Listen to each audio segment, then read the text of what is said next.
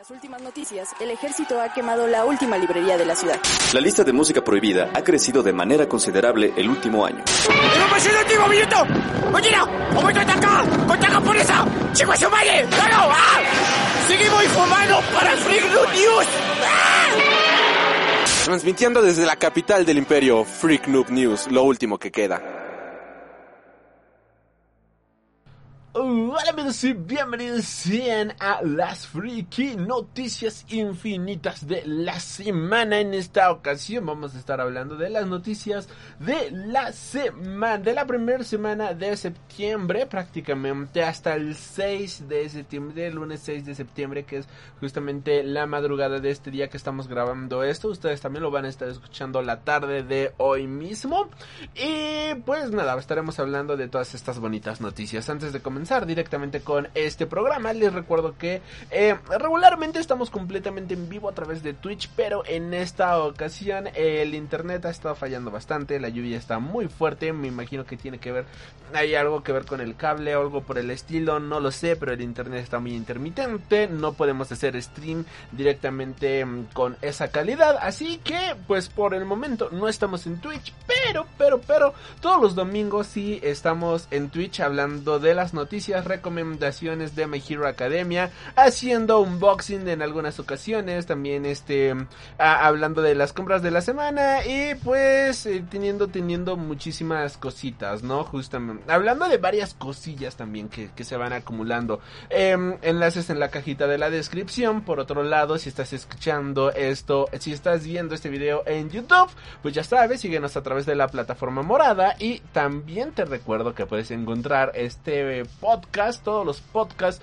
a través de Spotify, iBox, iTunes, Amazon Music, Mixcloud eh, y de Apple Podcast y demás retransmisoras de podcast. Prácticamente estamos en la mayoría, al menos en las más importantes, o en las tres principales que desde mi punto de vista son Amazon Music, Apple Podcast, este Spotify y obviamente iVoox, cuatro, cuatro principales. Así que no, no hay pierde. Si tienes un Android, si ocupas em, eh, Google, como la mayoría de todos nosotros, pues puedes decirle a tu Google, oye Google, reproduce Freak Noob News Podcast y se te abre inmediatamente la aplicación de podcast de Google Podcast. Si tienes Apple, algún dispositivo Apple, exactamente lo mismo. Oye Siri, reproduce eh, Freak Noob News Podcast, te lo reproduce. O si tienes Alexa o alguno de los dispositivos de Amazon, exactamente igual Alexa reproduce Freak Noob News Podcast y te lo reproduce el último programa que haya disponible.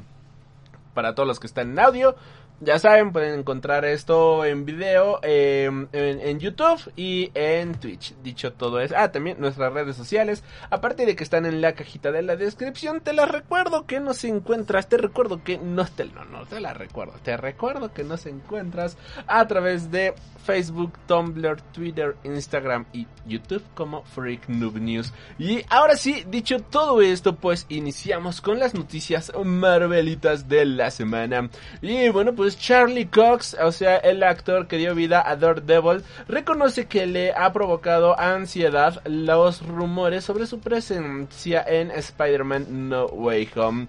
La polvareda levantada por el tráiler de Spider-Man No Way Home la semana pasada fue bastante épica. En tan solo 24 horas, este avance de la nueva película de nuestro amigable vecino El Hombre Araña se convirtió en el tráiler con más visualizaciones en las primeras 24 horas. Eso viene a demostrar las ganas que hay en el fandom justamente de Spider-Man por ver la siguiente aventura de Spider de Spidey y es que no es para menos si tomamos en cuenta que todo el mundo está con el rumor de que se viene justamente el el Spider-Verse que al parecer pues vamos a estar viendo esta, este nuevo universo, ¿no? Estar viendo eh, esta conjunción de diferentes Spider-Mans y demás que a todo mundo nos tiene completamente hypeados. Y son justamente estos rumores que han provocado que un actor que posiblemente pueda aparecer en la película pero que no hay nada confirmado,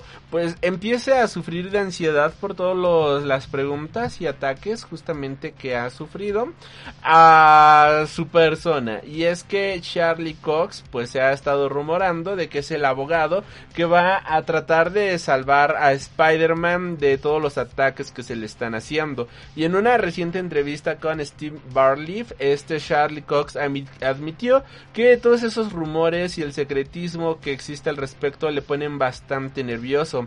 Él menciona que no querría arruinar nada de ninguna manera, este sabe que si los fans le preguntan, si él dice que no, mira, no hay absolutamente, empieza a destrozarlo, lo empiezan a insultar, como que no, que sí, que esto, y esto pues le ha empezado a provocar cierta ansiedad. Puede que aparezca el actor, puede que no aparezca, pero es que al final del día él no puede decir absolutamente nada, ¿no? Si entendemos que él está entre la espada y la pared, creo que es algo que al final del día si tú ya cuando te lo pones a pensar es como, bueno, pobre hombre, ¿no? Al final del día él está sufriendo bastante todos estos ataques. Estoy tratando de conectar esto, pero no me deja. Él empieza a sufrir todos estos ataques por el fandom y diga lo que diga va a ser tomado como, ah, esto es una referencia al, a, que sí, su personaje va a aparecer en Spider-Man. Si lo de, si, si lo, no lo puede admitir por cuestiones justamente de de, de, de, de, contrato en caso de que realmente aparezca sería completamente eh, eh, loquísimo que diga, ah, chichi, yo, yo sí aparezco. Pues obviamente no va a admitir algo así, ¿no? La verdad al final del día la sabremos ya hasta el mero eh, estreno cuando salga la película, pero de momento pues creo que hay que bajarle un poquito justamente a, a la intensidad que existe al respecto y no ser tan incisivos, ¿no? En este sentido, no ser tan caníbales en el sentido de acosar a los actores, a los artistas invitados, a, a, todos ellos en, en las películas. ¿Por qué? ¿Por qué? Porque pues sí está está bastante está bastante mal que una persona pues se empiece a enfermar de ansiedad y que tenga repercusiones de este tipo solamente porque los fans se intensean demasiado. Ok, no puede conectar esto de momento, dejémoslo de lado. Continuando con las noticias de Marvel, Venom Let There Be Carnage es clasificación PG-13, lo cual pues ya ya se veía venir desde desde kilómetros, seamos honestos. Eh, mucha gente quería justamente que esta película fuera para mayores de edad porque pues cuando ven a Carnage pues todo el mundo dice oh sí sangre matanza y demás eh, sobre todo el título sí te habla sobre habrá matanzas como un el Let There Be Carnage pues esto se va a poner bastante sangriento pero al final del día Venom es un personaje muy para todas las edades, ¿no? O sea, es un personaje muy adolescente. Creo que eh, ahí está precisamente el fandom de este personaje. Y obviamente la película va enfocada a los adolescentes que les encanta el personaje, ¿no? Este adolescente edgy que es como, oh sí, Venom y se come las cabezas y demás. Y está bastante bien. No entiendo por qué, honestamente, mucha gente se empezó a quejar de esto. Yo lo siento como algo bastante lógico. Yo lo, lo veo como algo que realmente tiene muchísima coherencia. Porque al final del día, pues también son películas de superhéroes, ¿no? Y hay un manga del cual hemos hablado bastante en el podcast, que es Yagan, que si quieren leer, por ejemplo, un Venom pasado en esteroides, si quieren leer un Venom que es bastante brutal, donde hay desnudos, donde hay descuartizados y está lleno de gore, pues les invito a leer Yagan, les invito a leer Parasite, que sí vienen siendo historias quizás un poco más violentas, ¿no? A diferencia de lo que nos presenta Venom. Venom se me hace muy tranquilo, Venom se me hace un personaje personaje que sí es agresivo, que sí tiene sus momentos gore, que sí tiene sus momentos bastante edgys, para ser muy honestos, pero que al final del día, pues termina siendo es un personaje sacado de Marvel, que es un personaje muy adolescente, y pues también volvemos a lo mismo, vamos a bajarle al pedo, porque mucho, mucha gente, muchos fans empiezan a decir, no, es que, para, claro, porque los niños van a tener que disfrutar la película, y es como, pues sí, o sea, es una película enfocada al público infantil adolescente, ¿no? Al final del día, para eso están los superhéroes y qué bueno que hay más héroes, ¿no? Qué bueno que hay más niños, gente que se acerca al personaje interesados por conocer una historia de este tipo para que continúen estas historias, ¿no? Que quizás uno de esos niños que va a ver la película más tarde crece y se convierte en el próximo Stan Lee. No lo sabemos, ¿no? Así que no le rompamos las ilusiones a los niños. También creo que ya eh, la mayoría de la gente que se queja ya están muy grandecitos, muchachos. Ya están muy grandecitos como para pedir que una película de Venom sea para mayores de edad. y eso, eso no va con el personaje. Honestamente, no el tiene Llevo leyendo al personaje de Venom, no voy a decir que soy el gran fan ni nada por el estilo, porque la verdad no es así. Lo disfruto mucho, he leído varias etapas, he comprado varios compilados de Carnage, he leído varias de sus historias y la siento así, la siento como muy de adolescente edgy y eso es justamente lo que quiero ver en la película. Quiero ver violencia, que sea eh, acción pura, sin sentido, matando a personas, pero de la manera más Marvel posible. Y creo que eso es lo que nos van a dar al final del día, ¿no? Y disfrutemos de lo que, de lo que nos ofrece este género. Por otro lado, pues malas noticias para los fans de Loki. Y es que la segunda temporada, pues podría tardar todavía más de lo previsto. El próximo año, pues posiblemente muchos pensábamos que estaría llegando la película justamente, digo, la serie de Loki. Pues esto al parecer no podría, no podría llegar a ser así. Recientemente en una entrevista con Kevin Feige, pues él menciona que se lo están tomando con bastante calma y en una entrevista con Collider menciona, estamos trabajando en ella, se está hablando de la segunda temporada de Loki, estamos trabajando en ella, se está desarrollando mientras, mientras hablamos, tenemos la esperanza de que vuelva casi todo el equipo, eh, Kate va a hacer otras cosas mucho más grandes y mejores, así que la búsqueda de un nuevo director va a empezar dentro de nada, pero no quiero ser pesado, tenemos una fecha de inicio, pero no sé si para el año que viene o el siguiente, con esto, bueno, pues posiblemente el inicio del rodaje comience hasta 2023 y la serie esté estrenándose hasta 2000, finales de 2023, inicios de 2024 o en su defecto que la serie se esté estrenando a, si empieza el rodaje el otro año, finales del próximo año o inicios del 2024. Lo que sí sabe, digo del 2023, lo que sí sabemos es que al menos de momento pues aunque se está trabajando en la en la serie no tenemos nada, nada, nada confirmado así oficial de fechas y conforme vayan saliendo pues ya las estaremos diciendo. Hablando de partes legales, entrevistas y demás, la disputa legal de Scarlett Johansson con Disney ha hecho que los hermanos rusos se piensen dos veces dirigir una nueva película para Marvel, tal como informa Wall Street Journal en un extenso artículo en el que hace un análisis de lo que va a suponer para Disney la demanda del periódico. Eh, esta demanda el periódico asegura que los hermanos Russo, responsables de las dos últimas películas de los Avengers, han decidido hacer una pausa en sus negociaciones con el estudio para su próximo proyecto, pues al igual que muchos otros talentos que trabajaban para el estudio, los hermanos directores no están de acuerdo con la forma de estrenar las películas de forma híbrida entre el cine y el servicio de streaming y prefieren esperar a ver qué sucede con la demanda interpuesta por Scarlett Johansson. Hay que entender lo que supone tanto para los directores como para los actores el que una película pierda parte de sus ingresos en los cines por estrenarse simultáneamente en streaming, pues parte de su sueldo está vinculado a lo que las cintas consigan recaudar en taquillas mundiales. Eh, hablando justamente de esto, eh, recientemente eh, salieron la, cantidad de gente que está yendo al cine actualmente, salió cuánta gente está acudiendo y demás. Y, damas y caballeros, pues en, en, en Europa, Cerca del 30% de gente que antes iba al cine es la única que está yendo. O sea, se tuvo una pérdida de 70% de asistencia. En países como México, China, India, Estados Unidos y Canadá está eh, por debajo del 50% de afluencia. Y lo peor de todo es que en países que pues al final del día no representan gran parte del mercado, pero que ahí están y que existen se tiene que es este número ha bajado hasta el 2% en casos drásticos, damas y caballeros. O sea, tenemos países donde solamente del 100% de gente que iba al cine actualmente solamente está yendo el 2%. Aquí en México de toda la gente que antes iba al cine solamente está yendo el 50%. Lo peor de todo esto es que en muchos mercados se está volviendo a cerrar los cines debido a la pandemia y es que hay que entender justamente de que este no es un momento para decir, oh, chi, chi, chi, vamos al cine, vamos a divertirnos, vámonos a pasarla bien.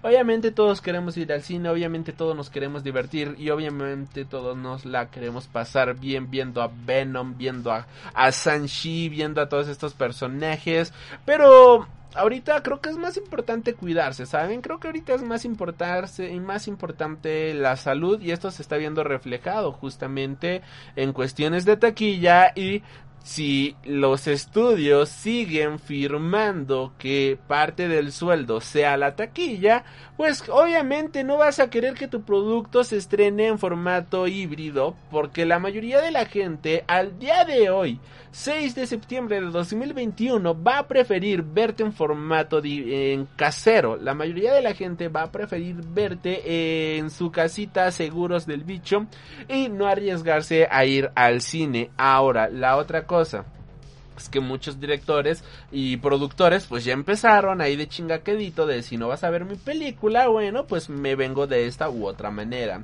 Ejemplo de esto, Kevin Feige en recientes entrevistas dijo, pues vayan a ver Sanchi porque si no van a ver Sanchi pues vamos a tener que retrasar Spider-Man. Si tú quieres ver Spider-Man, ve al cine a ver Sanchi. Y es como, ok la mayoría de la gente no quiere ver esa película. No hagas esas mamarrufadas, ¿no? Lo mismo que dijo Denis Villeneuve recientemente en Venecia, ¿no? En una entrevista sobre la película de Dunas, eh, que menciona que ya lo algo que habíamos mencionado, también creo que la semana pasada, si la película de Dune no logra recaudar, este, tener una buena recaudación en cines, al final del día, pues estaría cancelando la segunda parte y es como ve al cine a ver mi película, si no, este... Si no, pues no va a haber más de esto, ¿no? Si esto te gusta, ve al cine a apoyarlo. Y es como, claro que me gusta, me encanta, lo disfruto como no tienes ni idea. Pero, güey, estamos en pandemia, ¿sabes? O sea, estamos en un momento donde importa más la salud y hay muchas variantes de cierto bicho que no te permiten salir de manera fácil y segura a las calles, ¿sabes? No te permiten decir, ah, ok, en este momento vamos a eh, salir al parque, vamos a Six Flags y luego vamos al cine. No puedes hacer eso en este momento de la pandemia. Porque las variantes se están pegando con todo. Ahora resulta que no todas las vacunas funcionan para ciertas variantes. Pues hay temor, ¿no? Hay, hay ese miedo de, de, no contagiarte y es raro estar aquí grabando esto y que no estemos en vivo, de verdad, lo siento mucho, pinche internet, de verdad, odio, odio los servicios de internet aquí en México, pero bueno. Y, y no puedes hacerlo, no puedes hacerlo, no puedes divertirte como lo hacíamos antes porque todavía no se ha superado la etapa en la que estamos actualmente algo que se mencionan y que hemos estado viendo y quien ha visto seguido las noticias con respecto de esto, algo que se menciona mucho es que estaríamos regresando a la normalidad por ahí de finales de 2022-2023. Y mientras continuemos así, los estudios deben de cambiar sus formatos de estreno, los estudios deben de cambiar muchísimas de sus producciones y proyecciones en el sentido en el cual puedan salir todos beneficiados. Que si el actor, el director y la producción parte de su sueldo va a ser únicamente de la taquilla, pues que les den un pedacito extra como compensación. Pero es que los estudios también se están agarrando bastante de decir, ño, ño, ño, este es mi dinero, me indigno, me indigno y no te voy a dar nada si no es de taquilla, ¿no? El año pasado dábamos la noticia de la película de Troll Hunter, no, la de Trolls eh, World Tour, algo por el estilo, esta película animada de los juguetitos Trolls, y que los actores eh, habían firmado que el sueldo de ellos que iban a recibir iba a ser justamente lo que recibieran lo de, de la taquilla, ¿no? O sea, el sueldo que iban a ganar iba a ser correspondiente a lo que la película generara en taquilla. Tristemente, la película eh, no llegó a cines allá en Estados Unidos, la mandaron a formato on demand. De hecho, en su primer fin de semana, algo por el estilo, logró recaudar cerca de 100 millones de dólares, lo cual le fue bastante bien. Eh, pero solamente de recaudación en on demand. Y esto lo retrasaron, lo retrasaron, lo retrasaron y lo retrasaron hasta que llegaron a un acuerdo con los actores se tiene que renegociar todo esto para poder eh, continuar con este medio del entretenimiento. Aquí pues está muy cabrón en este momento la industria cinematográfica, está en un momento muy cabrón la industria del entretenimiento, pero también hay que tomar en cuenta que otras industrias la están sufriendo bastantes, eh, que otras industrias pues también eh, no está bien el mundo en este momento. la industria musical, la industria teatral, eh, el arte en general está sufriendo muchísimo en este momento y por arte me refiero a la gente que se dedica a pintar y que no puede hacer exposiciones de su obra. Afortunadamente sí, ya tenemos una apertura más grande en cuestiones de tecnología, en cuestiones de que, ok, mira, yo hice tal pintura, bueno, pues puedo exhibirla en internet, hacer mi presentación en redes sociales, presentarla a través de Zoom o a través de cualquier otro servicio a, por vendedores posiblemente interesados en tal obra y sí se puede manejar de buena manera, pero también, o sea, las obras están para presentarse en museos, para presentarse en galerías de arte y quién dice que si fulanito de tal fue ese día a la galería, le encantó esa obra y de ahí pues ya logra concretar un convenio comercial con cierta artista, con cierto artista, ¿no? Al final del día. Y todo esto lo estamos sufriendo, ¿no? Sí, vemos mucho el género del cine que nos encanta, que nos mama y que lo amamos como no tienen idea pero los musicales la están pasando por lo mismo, el teatro convencional está sufriendo lo mismo, los artistas están sufriendo por lo mismo y el mundo en general está sufriendo por lo mismo y qué mala onda que estos grandes estudios pues no se detengan a verlo realmente de esta manera, ¿no? Que prefieran quedarse con sus milloncitos a hacer algo realmente productivo por esta industria. Y continuamos con las noticias. Kevin Feige también se opuso a que Black Widow se estrenase solamente en cines. Al CEO de Marvel Studios tampoco le convencía la idea de que la película en solitario de Black Widow fuese directo al streaming, pues el estreno de Black Widow tanto en cines como en el servicio de streaming de Disney Plus provocó el enfado de Scarlett Johansson, que ha decidido llevar a tribunales a Disney, ya que su sueldo de, de calcula en base se calcula en base a lo que gana la película en cines y su estreno, en estreno video on demand incumple parte de lo firmado. Quizás una de las razones por la que esta cinta tardó tanto en estrenarse, ya que durante el año más cruento de esta pandemia, 2020, Disney sí llegó a plantearse estrenar directamente Black Widow en su servicio de streaming, como hizo con el remake de Mulan. No obstante, la oposición de Johansson y también la del propio Kevin Feige, CEO de Marvel Studios, que esto sucediera, tal como publica The Wall Street Jordan, Journal, no Jordan, Journal, la actriz no estaba sola en su cruzada de evitar que su película solo se pudiera ver en casa, pues a Feiji tampoco le hacía demasiada grasa, gracia por dos razones principales. Primero, no le gustaba la imagen que daba el hecho de que una película de Marvel con una protagonista femenina se relegase al estreno en televisión. Y segundo, este estreno en streaming de una película del UCM hacía que se desbaratase su muy bien pensado calendario de estrenos que contempla las series y películas que lo conforman y el tipo de estrenos con el que va a llegar a los fans, pues de momento Marvel solamente está estrenando series en Disney Plus. Otra de muchas razones por la que Black Widow pasó de estrenarse en mayo de 2020 a diciembre del mismo año para después ser retrasada de nueva cuenta hasta 9 de julio, que fue cuando finalmente logró llegar a cines. Cambiando de noticias, pues eh, igual del mundo de Black Widow, pues hubo un personaje de Black Widow que hizo que hizo su cameo en Shang-Chi y sé que igual y muchos de ustedes no lo vieron, pero, pero una de las viudas, Jade Xu nació en China y ha sido múltiples veces campeona del, cam- del campeonato World Wushu.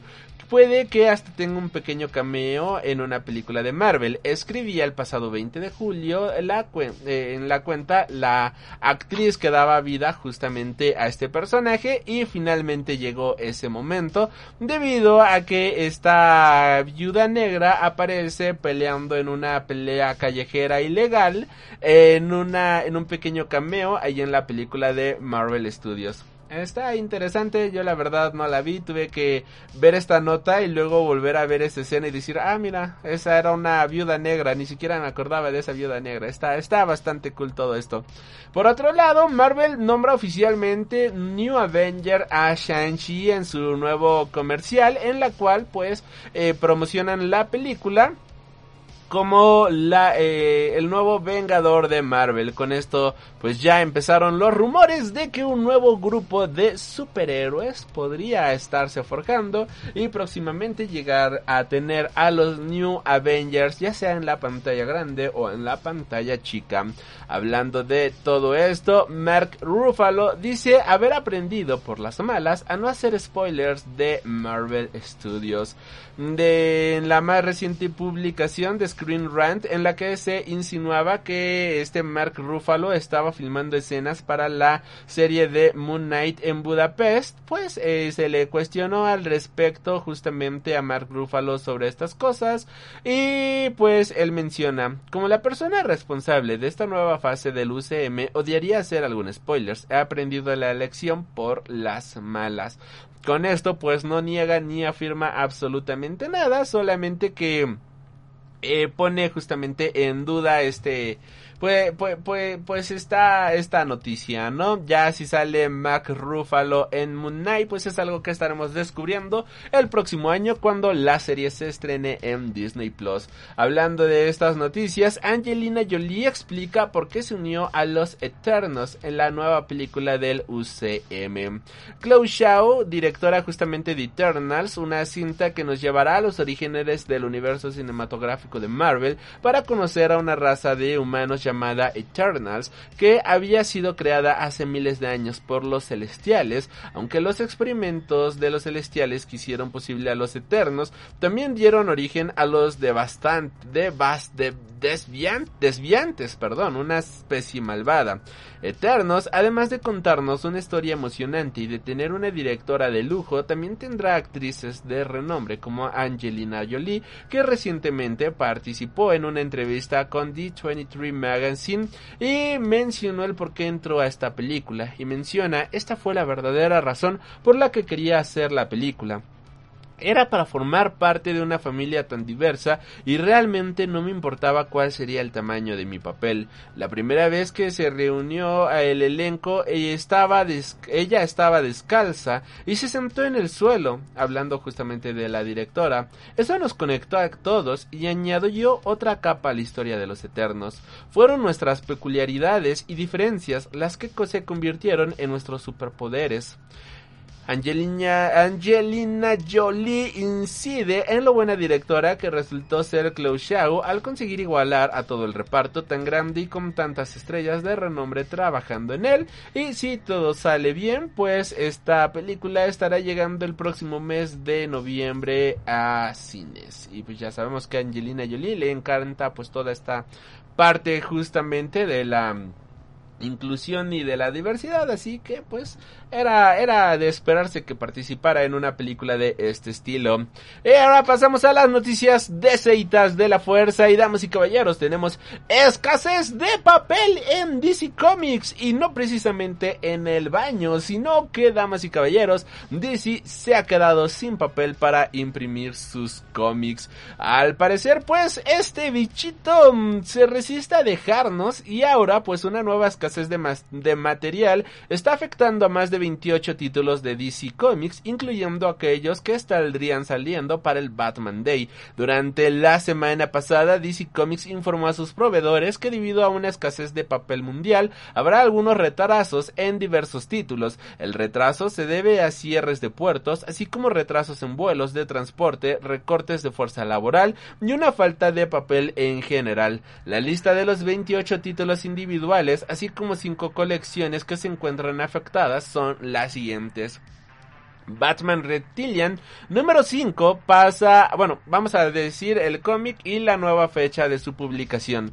Batman Reptilian número 5 para el noviembre 2, Batman The Adventures Continue Season 2 número 4 para el 14 de septiembre, Batman The Adventures Continue número 5 septiembre 21, Batman The Long Halloween especial octubre 19, Batman and Catwoman número 8 para el octubre 19, Batman and Batman The Detective Comics número 5 para el 21, Blue and Gold número 2 para el septiembre 7, Blue and Gold número 3 para septiembre 28, Green Lantern 2001 anual para septiembre 7, Hardware Season 1 número 2 para septiembre 21, Justice League número 67 para septiembre 14, Lock and Key de Sandman Universe Hell and Gone número 2 para septiembre 28, Nubia and the Amazon número 1 para octubre 19, Static Season 1, Static Season 1 número 3, 4, 5 y 6 se retrasan respectivamente para agosto 31, octubre 12, noviembre 16 y diciembre 21. Eh, vamos a dejar de decir las fechas y dar rapidísimo los nombres, sí, porque son bastantes y decimos todas las fechas. Superman Son of Kal-El número 3 se va a retrasar, Superman 78 número 3 se va a retrasar, Superman Son of Kal-El número 4 se retrasa, eh, Teen Titans Academy número 7 y 8 se retrasan, Wonder Girl número 4, 5, 6 y 7 se retrasan. Las colecciones afectadas que también van a tener su retraso son Batman No Man's Land Omnibus volumen 1, Deathstroke by, bueno, este sí se retrasa bien cabrón hasta enero 11 de 2022, que es el de Batman No Man's Land. Por otro lado tenemos Deathstroke by Christopher Priest Omnibus, eh, que queda retrasado. Justice League Dark Omnibus, eh, retrasado. Superboy and the, and the Legion of the Superhero Tabloid Edition, retrasado hasta febrero 15 de 2022. Creo que los fans de Superboy la van a sufrir todavía más que los fans de Batman. Y The Books of Magic Omnibus Volumen 2 se retrasa también hasta enero 11 de 2022. O sea, vamos a, a tener retrasos bastante chonchos, bastante cabrones y... Y está... Está triste el asunto para todos los que leemos cómics porque pues esto también podría llegar a afectar a más títulos si la afectación de papel continúa como hasta ahorita. Y no va a tardar justamente que otras editoriales se junten a esta noticia, ¿no? O sea, si es una si esto es a nivel mundial tal como se menciona, muy posiblemente tengamos que Marvel, Image y demás pues también den esta noticia más adelante. Por otro lado, Batwoman, la serie de Batwoman encuentra a la actriz encargada de interpretar a Poison Ivy. Y él va a ser nada más y nada menos que... ¿Dónde estás? Ya perdí la nota. Bridget Regan, quien se estará sumando justamente al elenco de la nueva temporada del show de CBW. Continuando con las noticias de DC Comics, Zachary Levi, el actor de Shazam, está emocionadísimo, deseando darle un puñetazo a la cara a Black, al Black Adam de Dwayne Johnson. Esto es algo que ha confirmado justamente para el portal de Direct, en la cual menciona, estoy deseando meterle un puñetazo en la cara de Rock. Sería como un sueño, es algo que bromeaba el actor en declaraciones justamente para este portal. No obstante, Levi ha querido ser cauto con sus declaraciones y ha asegurado que toda esta supuesta pelea no son más que conjeturas, pues todavía no se ha hablado nada de hacer una película conjunta de Shazam contra Black Adam. Ahora menciona, si nos fijamos en los cómics y en el canon y todas esas cosas, pienso que sería una gran decepción de si Shazam y Black Adam no tienen al menos un encuentro. Da igual como sea, ya sabes, yo solo me pongo el traje y ya estoy preparado, decía el actor. Si todo sale bien, pues la nueva película de Shazam y la Furia de los Dioses estaría llegando en algún momento de 2023, mientras que, si todo sale bien, Black Adam estará llegando a cines el próximo 29 de julio de 2023. 2022. Continuando con las noticias, Patty Jenkins, la directora de Wonder Woman, pues la carga durísimo contra las películas destinadas al streaming, mencionando que me parecen películas falsas.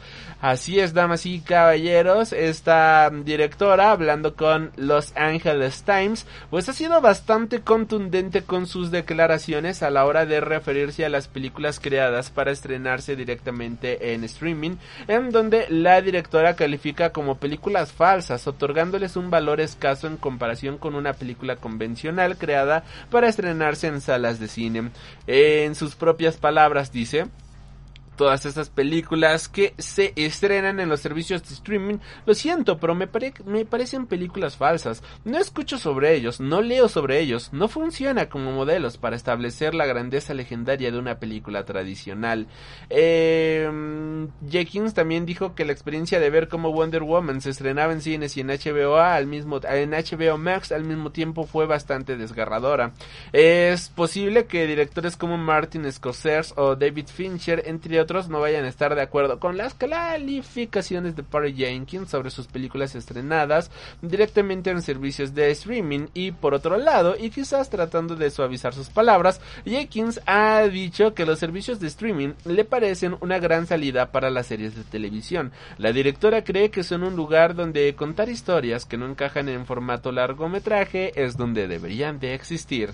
Y yo solo diré señora, está viendo, eh, está viendo el humo y no se hinca, ¿no? Está viendo el temblor y no se hinca. Eh, no veo tan oportunas estas declaraciones. Va a pasar lo mismo que pasó, por ejemplo, con Scorsese, creo que fue, que decía, el servicio de streaming es... Ah, no, no, no es cierto, fue este Steven Spielberg que mencionaba de los servicios de streaming son una porquería y no es cine verdadero. Y tres doritos después tenemos a Steven Spielberg produciendo directamente para Apple TV. Es como, ja, te callaron la boca muchacho. Pero bueno, dejando las noticias de DC Comics de lado, ahora yéndonos al mundo del anime, pues Demon Slayer tendrá su propio restaurante temático en Universal Studios Japón con figuras a tamaño real. Hace ya varios meses se daba justamente la noticia de que eh, se estaba trabajando en una atracción justamente de Demon Slayer y pues no llegó en formato de atracción, va a llegar en formato de restaurante y, no, no, no sé ustedes, pero yo quiero ir. Ya tengo ganas de ver a los demonios en tamaño real, ver ahí al buen Tanjiro, a Monjiro justamente eh, atendiéndonos ahí la mesita, creo que sería algo bastante divertido, creo que estaría bastante cool. Y si van a Japón en los próximos años, porque ahorita no creo que se pueda, vayan a este lugar y pásenos las fotos de cómo está por dentro, porque no, no, no, no, qué, qué, qué chido, honestamente. También tomando en cuenta que ahorita Demon Slayer es uno de los animes más populares y uno de los mangas que más auge han tenido, pues creo que llega en un excelente momento, honestamente. Continuando con las noticias, My Hero Academia World Heroes Mission sigue triunfando en la tequilla japonesa.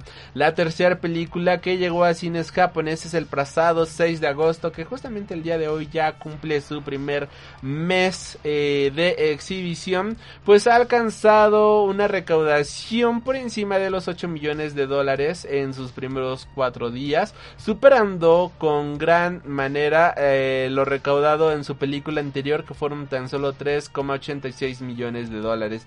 Y ahora, pues ya justamente un mes más tarde, la película ha logrado alcanzar una recaudación de 204 millones de yenes, que es el equivalente, bueno, o sea, esto en su fin de semana pasado, el equivalente a 1,85 millones de dólares, que le da una recaudación total de 21,43 millones de dólares, con un total de 1,81 millones de entradas vendidas. Las cifras no hacen sino reafirmar que esta última película de My Hero Academia es la más exitosa de la franquicia en el país del sol naciente, ya falta de 7 millones de dólares, también la más exitosa fuera de sus fronteras. My Hero Academia, The Movie, World Heroes Mission aún no tiene fecha definida para el mercado mexicano, pero ya se ha confirmado que va a llegar antes de que termine este año y los rumores apuntan a que estaría llegando justamente para el mes de octubre o noviembre.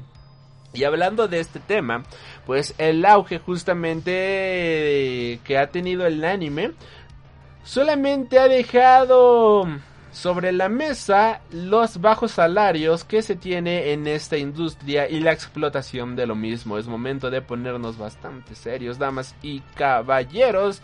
Pero pues justamente eh, hablando de todo lo que se ha estado produciendo últimamente. En esta última década, pues se ha visto un incremento muy significativo en la popularidad de la industria del anime. En muchos niveles, franquicias como Attack on Titan, eh, Kimetsu no Yaiba, My Hero Academia y demás, pues se han convertido en grandes éxitos a lo largo de todo el mundo. Sin embargo, esta popularidad en la industria no se está traduciendo en una mejora sustancial en los salarios de quienes, en definitiva, son capaces de convertir un manga en una serie de anime o crear un anime original. Y es frecuente que surjan comentarios sobre lo mal pagados que están los animadores de la industria del anime en Japón, donde algunos están teniendo que buscar otras oportunidades de empleo, y es que el salario promedio de un animador en Japón es de 40 dólares por corte. Para que se den una idea, eh, justamente hay un animador norteamericano que lleva por nombre Zombie Fish, que fue justamente donde, es de donde estamos sacando esta nota. Eh, es más o menos lo que cobra un, un, dependiente del sector retail en Japón, con la diferencia de que el animador suele trabajar a contrarreloj y echa más horas que una sombrilla en verano. La situación se ha acentuado con plataformas como HBO, Crunchyroll o Netflix haciendo pedidos de series de animes para nutrir sus catálogos, a pesar de que las ganancias que generan los pedidos de estas plataformas y otras realizan eh, pues vaya, uno pensaría que serían algo bastante buena, pero la verdad es que se pagan por un coste bastante mínimo, redundando en el mal salario de los animadores. Algo que también eh, recordemos junto con estas noticias es que recientemente algo que mencionábamos en el podcast eran las protestas justamente que había con respecto de la animación en el estudio Mapa, que destacaba que Netflix podría pagar un precio más justo por los productos en lugar de alimentar esta rueda de paupérrimos salarios que sigue girando. Y pues la verdad está bien cabrón el asunto. Creo que 40 dólares a corte es nada, si somos honestos, tomando en cuenta el estrés que ha habido. En Japón pues también hemos tenido muchísimas críticas al respecto de todos esta eh, de cómo se les maltrata en la industria.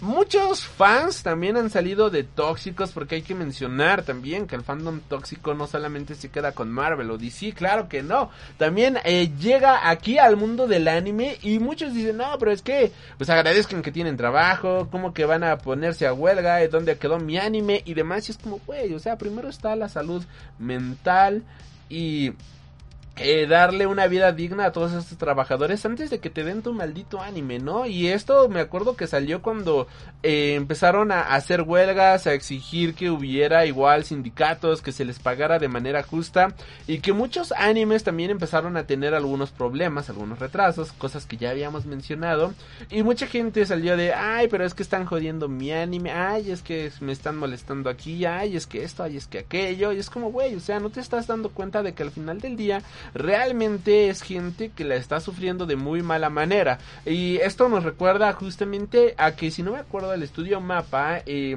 le encargó toda una secuencia de escenas a un chico animador de 16, 17 años a que él animara toda una secuencia de escenas, él solo, sin nadie detrás.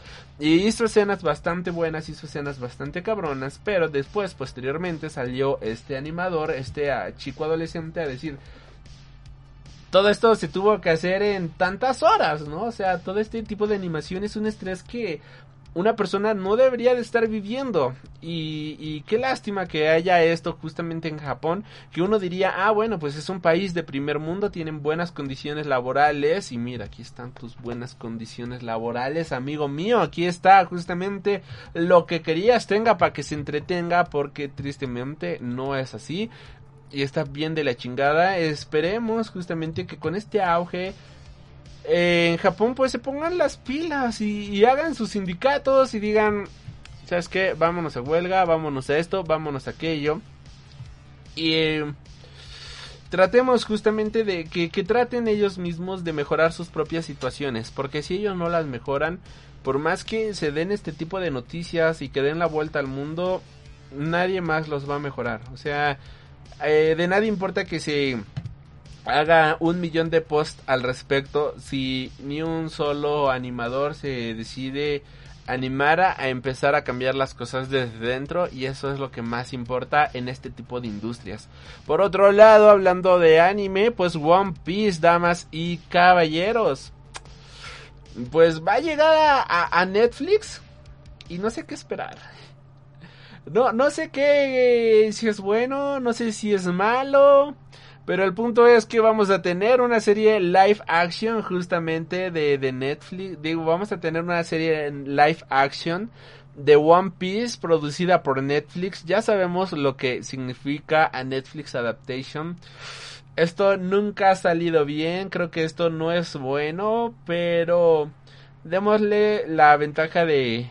Dejémosle la, la duda, ¿no? Al respecto, mira, yo por mi parte eh, le doy su bendición, esperemos que salga bien, pero sabemos que, no va a ser así. Ojalá, tengo muchas ganas de ver ahorita Cobo Vivo para ver cómo han avanzado las cosas, para ver si finalmente ya eh, es como, ah, mira, ya aprendimos de nuestros errores, ahora en este momento pues hagamos que um, cambie el asunto, ¿no? Ahora en este momento hagamos algo bueno y démosle al público lo que se merece. Pero lo dudo mucho. Eh, algo que se que veía en algunos posts de Facebook, en algunos grupos que en los que estoy, es que decían, no, pero es que Netflix ya aprendió su lección. Miren, ahí está el ejemplo, por ejemplo, de esta serie de Alice in Borderland. Es como sí, pero esa serie fue producida por Japón. O sea, no fue producida por Netflix, fue distribuida a nivel mundial por Netflix, pero fue directamente creada por japoneses para japoneses y ya Netflix adquirió los derechos de distribución a nivel mundial. No es lo mismo producir a distribuir. Eh, lo mismo sucedió, por ejemplo, recientemente con Sweet Tooth. Netflix solamente se encargó de la distribución. Los encargados de hacer la producción al final del día fue Warner. Y es por eso que se siente esta serie de Sweet Todd como una serie de producción al estilo HBO, porque fue producida por el propio estudio Warner, ¿no? Al final del día. No por Netflix. Esto es producido por Netflix. Esto es creado por Netflix. Así que veamos, veamos cómo le va esto. Ahora, damas y caballeros, dejando de lado todas estas noticias, pues vayámonos a las a las bonitas rapiditas de la semana. Y es que Doom es ovacionada durante 6 minutos en el Festival de Venecia. Esta película, que si todo sale bien, estará llegando el próximo 22 de octubre a cines latinoamericanos, pues ha tenido una excelente recepción por parte de la crítica y las primeras impresiones que nos deja esta película, pues por ejemplo son... Dune consigue satisfacer el hype estratosférico. A pesar de que parezca el entrante de una comida de tres platos, consigue un equilibrio y es impresionante en imágenes y su historia, así como los complicados personajes. Este es sin duda el papel de Timothy Chalamet más cautivador, decía Jasmine de Disgusting Films. Por otro lado, Eric David de Rotten Tomatoes menciona, he visto Dune y es una de las experiencias cinematográficas más inmersivas que he tenido en una película de ciencia ficción. Su fotografía es una obra maestra. Cuando se combina Ay, perdón. Cuando se combina con su sonido grande y monstruoso, la película maravillosamente te transporta a un mundo nuevo, emocionante y horrible, pero hermoso. Por otro lado, para Collider, Stephen Wayne menciona, la película dura dos horas y media y se pasa volando.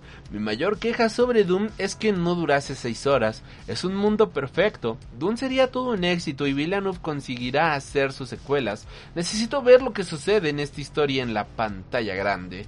Aaron Coach de THR menciona, acabo de experimentar Doom. Es una película que ocurre una vez cada generación, como cuando El Señor de los Anillos llegó a los cines hace 20 años. Cuando había terminado ya estaba listo para ver más.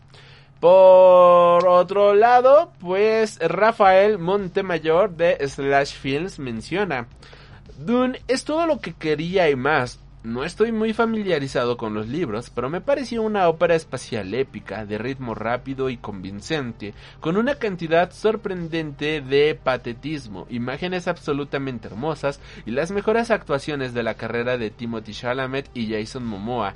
Ya necesitamos la parte 2. Y por último, David Elrich de IndieWire menciona. Eso sí, aquellos que no les ha gustado la película de Villeneuve no les ha gustado nada. Dune es una gran decepción, el equivalente cinematográfico a recibir un cheque de 6 dólares por una exclusiva. El hype es matador.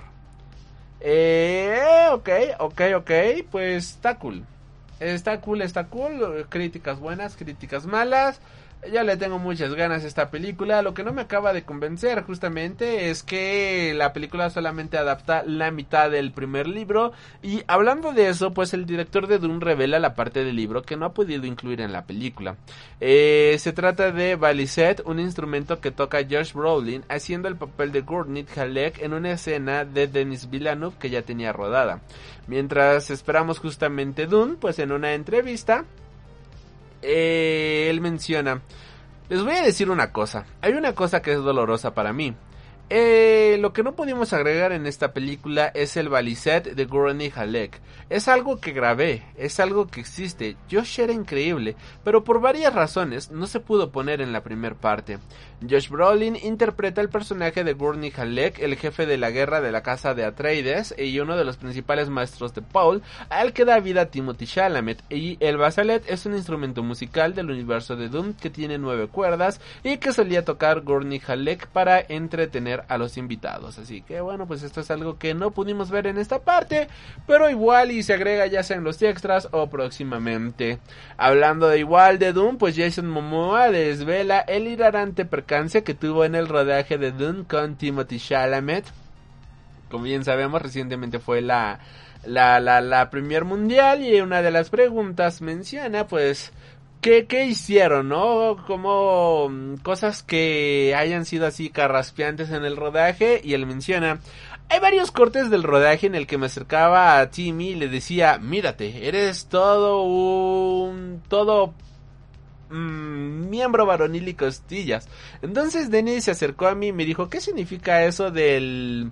del nepi las costillas? Y él le dijo, bueno, pues es gracioso porque ya sabes, Timothy Chalamet es muy delgado y él me contestó, quizás puedas decirlo de otra manera, ¿no? Y, y fue, fue bastante cagado. Timothy igual menciona que me la debo, hablando de Jason Momoa dice, Timothy me la devolvió cuando nos abrazamos, en la escena en la que se reencuentran, me dio con la rodilla en las pelotas, se puede ver el momento si pones en la película en slow motion, y esto recordaba a Momoa entre risas, demostrando que la relación entre ambos actores es realmente buena, así que pues ya saben. Timothy es puro nepe y músculos, damas y caballeros. Eh, continuando con las noticias, ya las rapiditas de la semana. HBO Max encarga un piloto para una serie de Dead Boy Detectives de Neil Gaiman. Angelina Jolie confiesa, confiesa que le dolió cuando Brad Pitt volvió a trabajar con Harvey Weinstein. Esto salió en una reciente entrevista. Eh, con respecto a su libro y menciona que Realmente no quiero que quiere que mi libro se centre en historias sobre Harvey Weinstein, pero fue un asalto, se pasó de la raya y yo tuve que huir. Me mantuve al margen y le avisé a la gente sobre él. Me acuerdo que le conté a Johnny Lee Miller, mi primer marido, y me ayudó a que se difundiera también entre los hombres de la industria y que no me de y que no dejaran a las chicas trabajar las solas con él. Me preguntaron si quería ser el aviador y dije que no porque estaba él. Nunca volví a asociarme con él o trabajar con él, por eso me resultó muy difícil cuando Brad sí lo hizo. Discutimos mucho sobre esto y por supuesto dolió bastante, confesaba la actriz justamente en una reciente entrevista.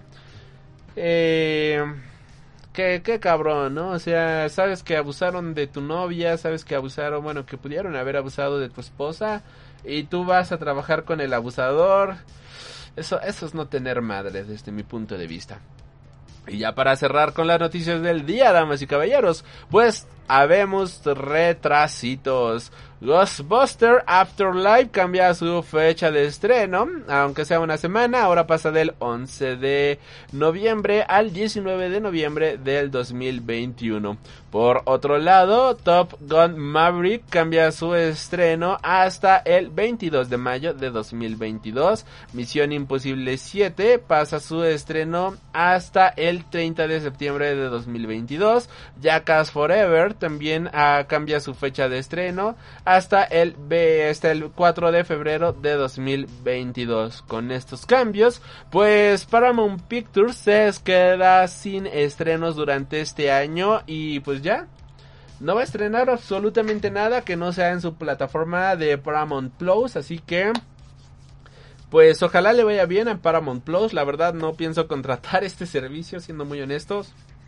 Y tampoco es como que yo haya estado esperando mucho estas películas. Creo que la que más me llama la atención es esta de Ghostbusters. Y habrá que ver justamente si sí la van a dejar para noviembre o la van a retrasar todavía un poquito más. Que viendo cómo está la situación, yo creo que no tendremos Ghostbusters este año, pero esperemos que la cosa cambie, ¿no? Ya saben que está también el rumor este de que si a Shang-Chi le va mal, que es como ahorita el blockbuster en esta temporada con nuevos eh, con nuevas variantes, pues los estudios van a determinar si los estrenos se quedan donde están o si los van a mover.